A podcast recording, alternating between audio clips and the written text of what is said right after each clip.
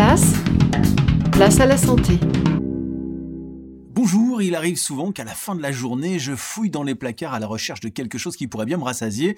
J'ai bien l'impression que la fatigue me donne faim, Chloé. Oui, la fatigue a un impact sur les hormones qui régulent l'appétit. En plus, des études ont prouvé que plus on est fatigué, plus on manque de volonté et donc ce qui peut nous inciter à grignoter.